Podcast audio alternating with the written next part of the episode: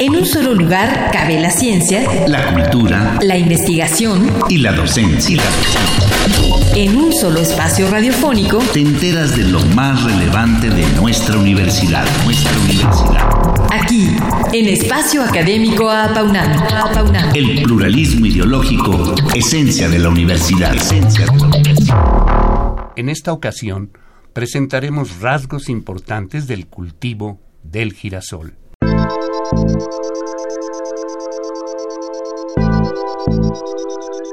Esta mañana nos acompaña en el estudio la ingeniera agrícola Ana Karen Granados Mayorga, quien desde 2014 ha desarrollado actividades de labor social, educación ambiental y asesoría a pequeños productores del país. En el 2015 comenzó con una línea de investigación sobre el cultivo del girasol como una alternativa para fomentar la rotación de cultivos. Desde el año pasado se desarrolla como académica de la FES Cuautitlán y al mismo tiempo busca continuar la investigación del girasol con el fin de proponer mejoras a este sistema de producción, así como recuperar una especie que es originaria de México.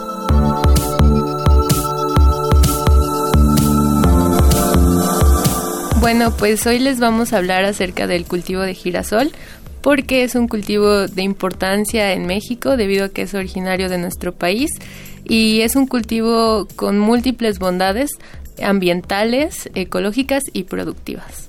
Bien, ¿cuál es el origen e importancia del girasol en nuestra región, ya que lo estamos mencionando? Sí, eh, el girasol es propiamente originario de la zona norte del, del país, este, específicamente pues Baja California, este, Sonora, esos son los estados que están involucrados en el origen. Y bueno, pues hasta hace un tiempo se discutía que podía ser Estados Unidos también parte de este origen, sin embargo ya se acaba de descartar hace poquito. Es importante eh, el cultivo en nuestro país porque pues además de que habla de identidad y cultura, al ser un cultivo originario de, o una especie originaria de nuestro país, eh, es una especie con múltiples bondades este, ambientales, ecológicas y como ya lo mencionaba, también productivas, porque no? Se puede aprovechar la semilla, se puede aprovechar la inflorescencia y las hojas como tal. Ingeniera, ¿con qué fines se ha sembrado el girasol en nuestro país y por qué no figura en el comercio mundial de oleaginosas? Sí, en México se ha sembrado el girasol más bien con fines ornamentales y hasta forrajeros. Es la competencia principal donde o hacia donde va ese mercado del cultivo de girasol. Sin embargo, en últimas fechas se ha tratado de retomar el girasol de grano, es decir, ese girasol que se va a utilizar el grano para producir aceite. ¿Con qué fin? Pues el aceite es muy saludable y pues este programa comenzó con la industria botanera que necesitaba aceite para las botanas saludables. Entonces era un mercado potencial muy, muy importante. Entonces por eso es que se vuelve a retomar el cultivo de girasol. ¿Por qué se deja? Bueno, pues porque antes no nos importaba saber qué nos estábamos llevando al cuerpo. Es decir, em, pues no, no nos fijábamos en las etiquetas o no, no le poníamos atención a si el aceite que nos estábamos llevando como alimento, pues nos dejaba ciertas bondades o todo lo contrario, todas las grasas poliinsaturadas que se quedan, pues que nos hacen que subamos unos kilitos, además de eso, entre otros problemas de salud. Eh, entonces es por eso que se retoma el cultivo de girasol en nuestro país. ¿Cuál es la situación agrícola en el Estado de México y qué le falta para despegar con mayor fuerza como lo han hecho otros sectores productivos? Voy a hablar acerca de la parte norte, que es en la que yo me he desenvuelto. Soy originaria de por allá, de esos municipios. Entonces es la parte que más conozco. Y la parte norte del Estado de México, lo que le ha faltado, bueno, pues principalmente es asesoría técnica porque los productores pues sí eh, siguen sus tradiciones, siembran como les enseñó su papá, como les enseñó su abuelo, y eso lo siguen replicando ellos, o sea, siguen produciendo de la misma forma. ¿Cuál es la problemática de eso? Bueno, pues que después de producir de la misma forma, el suelo principalmente, o este algunas otras cuestiones se van desgastando gracias a que seguimos aplicando el mismo fertilizante y al momento de que el suelo pierde la fertilidad, bueno, pues le empiezan a agregar más fertilizante y eso lo que hace es erosionar el suelo. Esa es la principal problemática que se tiene en la zona norte del Estado de México. A eso le sumamos baja precipitación, porque allá disminuye la precipitación, es decir, llueve menos. Es un problema serio, porque hay años que sí les va bien respecto a la producción gracias a que llueve, pero hay años como 2016, que fue un año muy crítico por allá, que, que se perdieron gran hectareaje de cultivos. Esa es la principal problemática que creo yo, ambiental, sumada a la falta de asesoría técnica. ¿Y mm, cómo la Facultad de Estudios Superiores de Cuautitlán comenzó a proponer mejorar eh, la situación en algunos de los municipios del Estado de México? La FES Cuautitlán, o la Facultad de Estudios Superiores Cuautitlán, eh, desde hace muchos años tiene convenios con diferentes municipios aledaños a la facultad, en el que se busca pues apoyar a la sociedad y que los estudiantes se forjen con las problemáticas reales que se encuentran en los municipios donde se puedan desempeñar. Entonces, el municipio de Zumpango fue un municipio clave para este proyecto y fue un municipio con el cual la FES Cotitlán ya tenía un convenio previamente firmado. Este convenio involucra, bueno, pues que se puedan realizar distintas prácticas estudiantiles, servicio social, que se pueda apoyar de distintas formas. Entonces es la parte importante que juega la institución eh, al respaldar a, a los estudiantes o a los académicos para que podamos llevar a cabo estas prácticas. E investigaciones. Sí, claro. Eh, ¿Cómo se ha desarrollado el proyecto implementado por la FES precisamente en Cuautitlán Izcalli, ingeniera Granados Mayorga? Bueno, pues este proyecto que es adaptabilidad del cultivo de girasol inició básicamente desarrollando técnicas donde se pudiera producir mejor el cultivo de girasol. El cultivo de girasol se empezó a sembrar como 2014 aproximadamente ahí en la zona pero pues eran parcelas piloto, así se les llaman, cuando son parcelas prueba.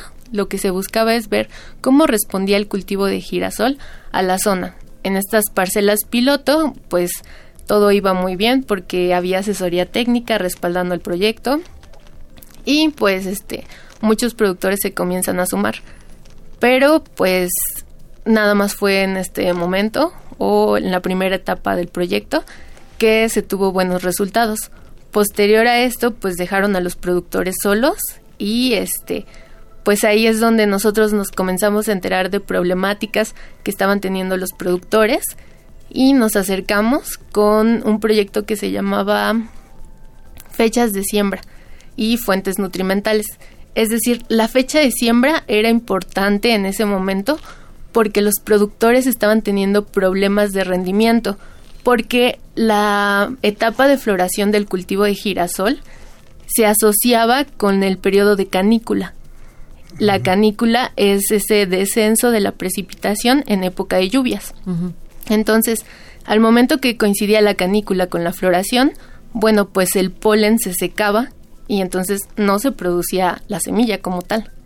Esa fue la parte medular y fue la forma en que nos acercamos a los productores. Bueno, eh, eh, ese es uno de los retos que han tenido, pero ¿qué otros retos se han enfrentado al poner en práctica este proyecto? Otros retos, yo creo que el principal es encontrarnos con que la gente allá afuera tiene desconfianza. Tiene desconfianza a los investigadores, a la academia, porque piensan que mm, hacemos proyectos de laboratorio y que a ellos no les sirve. Es decir, que que no jugamos con las problemáticas que a ellos les interesan y que si lo hacemos, pues es en un laboratorio o con características muy... Mm, con fines individualistas, digamos. Sí, exactamente. Entonces, este, pues la gente sí tiene desconfianza, en este caso hablo de productores agrícolas, que nos costó trabajo que aceptaran trabajar con nosotros, porque decían, yo ya intenté trabajar con un investigador, o con un técnico y se enfocan en otras cuestiones o piensan que así como se desarrolló en su laboratorio, se va a desarrollar en campo. Y además, pues no vienen. Entonces, esa era una problemática fuerte, que nos tuvieran confianza de que vieran que íbamos a tener un seguimiento con el proyecto y que estábamos comprometidos y que queríamos respaldarlos. Entonces, ese fue un problema grande. Aunado a que, pues el girasol también era un poco de desconocimiento hacia nuestra parte, porque no se sembraba aquí en, México. Entonces, este, también fue conocer el cultivo, adaptarnos y pues modificar las técnicas que nosotros ya teníamos sobre otras investigaciones al girasol. Y hablando un poco de eso, ¿cuáles han sido los hallazgos hasta el momento que han tenido con este proyecto? Bueno, pues pudimos identificar las fechas de siembra en las que es conveniente sembrar el cultivo de girasol, en el cual se evade la canícula, pero también se evade el descenso de las temperaturas, porque estamos hablando de una planta que es susceptible a la baja de temperatura. Entonces teníamos que esquivar también el periodo de frío y pues el periodo en el que la semilla cuando se está secando también no, es, no sea un periodo de lluvia porque eso perjudica a, la semilla. Entonces, lo principal fue eso, las fechas de siembra, que ya identificamos que es un periodo corto en el mes de junio, que va del 10 al 25 de junio. Posterior a eso, pues las densidades de siembra, así se le denomina, este, profundidad de siembra, que fue un factor importante, la entomofauna floral del girasol, que es una parte reciente que hemos estado incorporando. ¿Qué es la entomofauna? La entomofauna es los insectos que se asocian al cultivo de girasol cuando está en la etapa de floración. Se le denomina así. Y pues es muy importante porque el cultivo de girasol es una inflorescencia y requiere de polinizadores para producir su semilla. Y pues sabemos que los polinizadores es un problema global importante en últimos años.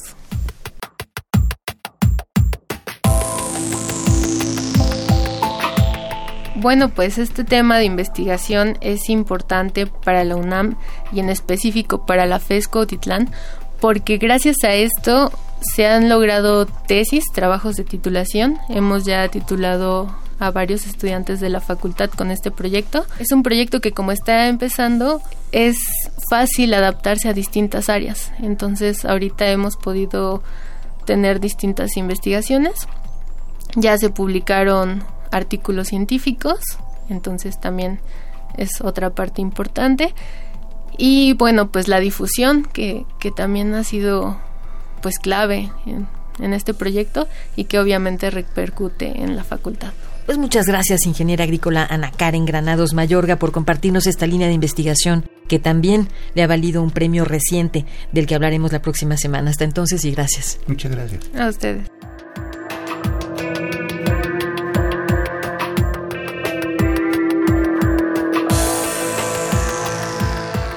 Participamos en la elaboración de este programa, en la realización y postproducción Oscar Guerra, el guion de Sabrina Gómez Madrid y en operación técnica nuestro compañero Ricardo Pacheco. Coordinación de la serie, licenciado Francisco Guerrero Langarica. Nombre de todo el equipo de trabajo nos despedimos de ustedes al micrófono, mi compañero Ernesto Medina, quien les habla, Sabrina Gómez Madrid, quienes a nombre de todos agradecemos su atención y los invitamos a participar en este espacio a través de nuestro correo electrónico en el que con gusto atenderemos sus sugerencias y opiniones. Este es todo en minúscula espacio académico arroba gmail.com. Los esperamos el próximo martes a las 10 de la mañana aquí en Radio UNAM. Experiencia sonora. En un solo lugar cabe la ciencia, la cultura, la investigación y la docencia. En un solo espacio radiofónico te enteras de lo más relevante de nuestra universidad, nuestra universidad. Aquí, en Espacio Académico Apaunam. El pluralismo ideológico, esencia de la universidad. Esencia de la universidad.